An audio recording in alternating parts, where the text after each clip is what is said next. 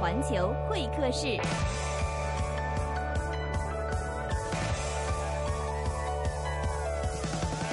OK，环境世界环球会客室千呼万唤始出来，上周没来，这周来啊！请到的是世界围棋盲棋第一人，二零一五年五月份曾经创造过盲棋一对四的最高纪录，并且获得完胜，并且在二零一五年十二月十九号一对五挑战盲棋吉尼斯世界纪录一五年，在最强大脑里边以第二级一百五十分的满分，满分通过晋级赛。啊，这叫晋级晋级赛是吧？这个不得了啊！这个今天我们请到的一位最近啊，这个特别火的一个话题的一个相关人物，最近特别火的就是围棋啊，什么李世石、AlphaGo 啊，等等等等。今天我们请到啊，人机大战。今天我们请到的是鲍云啊，大家好。嗯，这个先介绍一下自己吧。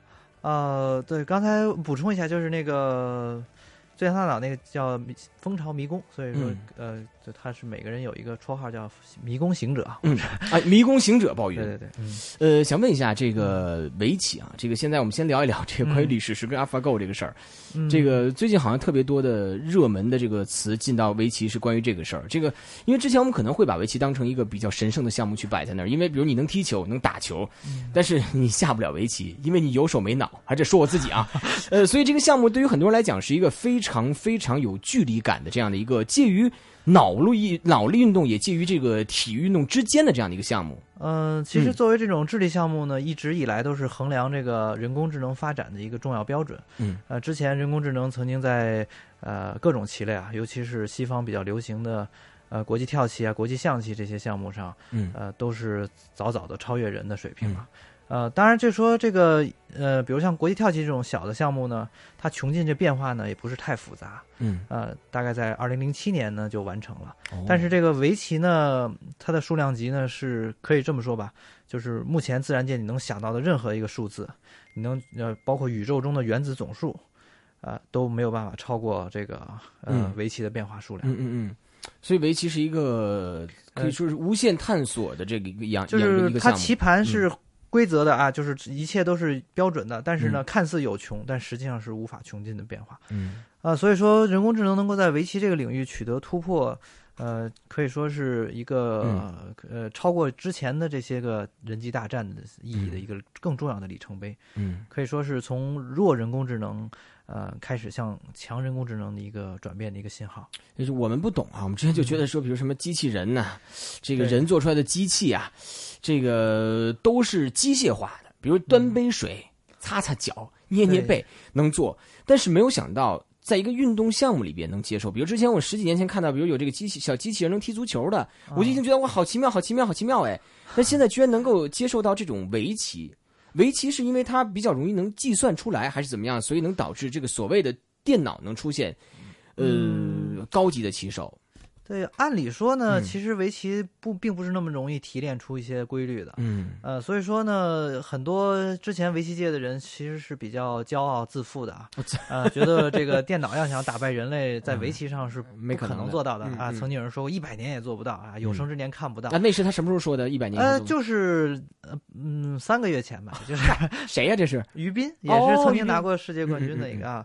呃，当时我也是有一篇文章，就是把我们两个呃放在一起，他说。是永远不会看到。我说大概十到十五年吧，呃，但是没想到我也是太低估电脑了。你你是低调一点的了已经啊，对，但我还是比较，我认为其实电脑它毕竟在很多算法上还是有革命性的提高。是是。所以说呢，这个尤其是这次啊，这是它是一种深度学习的使用啊，然后加上多层的神经网络，这种方式呢，可以不光是用在围棋上，就是可以说用在一些比较复杂的，像呃金融啊，包括医疗啊，包括等等这些个。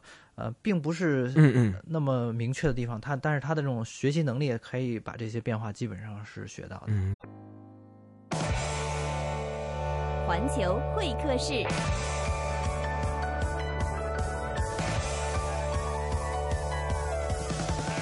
这次李世石对阵 AlphaGo，你有全程关注吗？这个那作为围棋人，肯定是每一步棋都看得真真切切。这个什么感受？我们也不懂，嗯，就知道就是五比一是吧？四比一，四比一，就知道最后是五四比一。对，其实从以往的人机大战，包括其他棋的比分都是很接近，所以我是赛前我认为呢，也不会出现五比零的。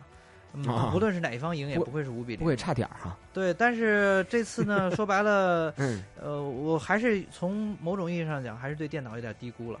电脑表现呢确实非常好，李世石能赢这一盘棋呢，不得不说还是失误，有一点幸运啊，啊，就是呃很很凑巧赶到电脑一个可以说是。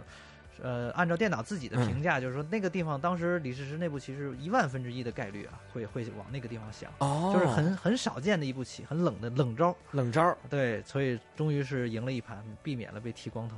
他这那个不是电脑放水哈？呃，那倒我不我没有这种阴谋论，我觉得这种其实他们比赛还是光明正大的。嗯嗯，这个好神奇的一个项目啊，这个其实也是。呃，怎么说呢？嗯，围棋里边有很多这种思想上的东西，嗯啊，并不是说，因为它并并并不能用计算的方式来暴力的破解，对，所以说呢，这里边呃很多哲理啊，还是可以大家可以去啊自己呃研究一下，体会一下，会很有好处的。如果把你换成李世石啊，其实呃有很多这个，尤其是最强大脑一些这个观众啊。呃，都在我那微博留言说什么我应该去作为人类代表去对抗阿尔法狗啊？但阿尔法狗它没法蒙眼啊，它本来就没眼呢。对对对，其实电脑这种，它这种所谓闭目思维倒是跟我这个其实没有什么可比性，因为呃，它毕竟没有这个视觉是呃这种输入的这种装装置，目前来说还不是用视觉输入的。嗯嗯。呃，但是这个东西呢。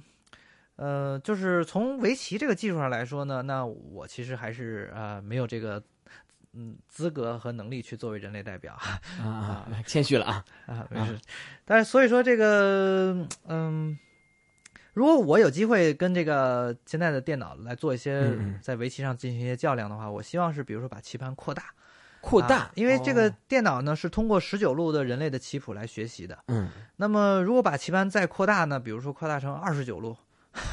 这样的话，电脑呢就它就丧失了这个学习样本了。嗯嗯嗯。呃，它就等于必须得从零开始，而且它这个棋盘越大，它的这种计算包括它的判断啊都会失准。嗯嗯。呃，所以说这个如果打个比方，如果在二十九路棋盘上，我相信我还是可以下盲棋的。而而电脑呢，能不能应付得了二十九路？这个我我就不不清楚了。明白明白。我们的第一个话题是关注到最近比较火热的一个事儿啊，就是关于这个围棋，呃，人。对机的比赛，不 是人对机器啊，这个一比四。然后刚刚这个鲍老师也给出了自己的一个评价啊，这个如果要是真的有一天能下盲棋的话，咱们可以看看啊，就得扩到二十九，是吧？嗯嗯。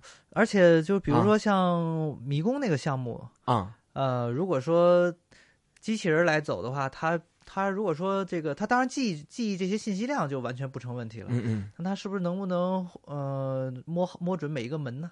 他的动作有没有这么协调呢？哦，这是人的优势哈。呃，这个就说不清，他速度有没有这么快呢？这个说不清楚。明白。我们第二话题关注另外一个问题啊，这个因为大家可以听得出这个声音是很明显是在这个直播室里在进行。这个呃，没错，鲍明星是来到我们的现场了。其实为什么会来到香港呢？这个我们香港是什么有这么大的能耐把您给请来了啊啊？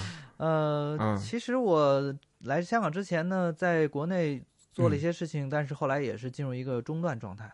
然后正好呢，我香港这边有一个就是呃棋界的朋友吧，他在这边做一个总教练。当时呢，他是因为各种原因要回国。